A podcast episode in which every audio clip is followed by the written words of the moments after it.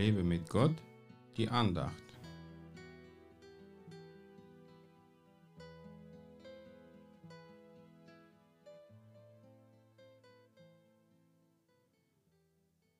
Die unheiligen, nichtigen Schwätzereien aber meide, denn sie fördern nur noch mehr die Gottlosigkeit und ihr Wort frisst um sich wie ein Krebsgeschwür. 2. Timotheus 2, Verse 16 bis 17. Unsere Zunge ist oft unser Feind, weil wir uns gern zu irgendwelchen Schwätzereien verführen lassen.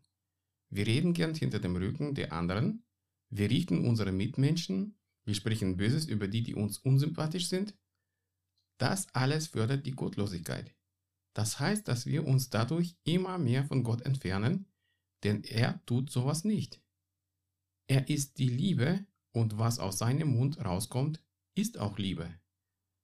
Nun, damit aber nur Gutes aus unserem Mund rauskommt, müssen wir dafür sorgen, dass unser Herz mit guten Dingen gefüllt ist. Denn wovon das Herz voll ist, das kommt aus dem Mund raus. Und was aus dem Mund rauskommt, das wird eine Auswirkung haben. Denn so wie Gottes Wort etwas erschafft, so schöpferisch wirken auch unsere Worte. Darum ist es so wichtig, darauf zu achten, was wir konsumieren. Wenn wir nur Gutes hören, sehen und lesen, dann werden wir auch Gutes aussprechen und keine nichtigen Schwätzereien. Ein böses Wort kann wie ein Krebsgeschwür sein, es kann Menschen töten. Wir sind aber dafür da, um Heilung und frohe Botschaft zu bringen. Schalte deinen Fernsehen aus, wenn du dort irgendwelche Gerüchte über irgendwelche Stars oder negative Nachrichten hörst und siehst.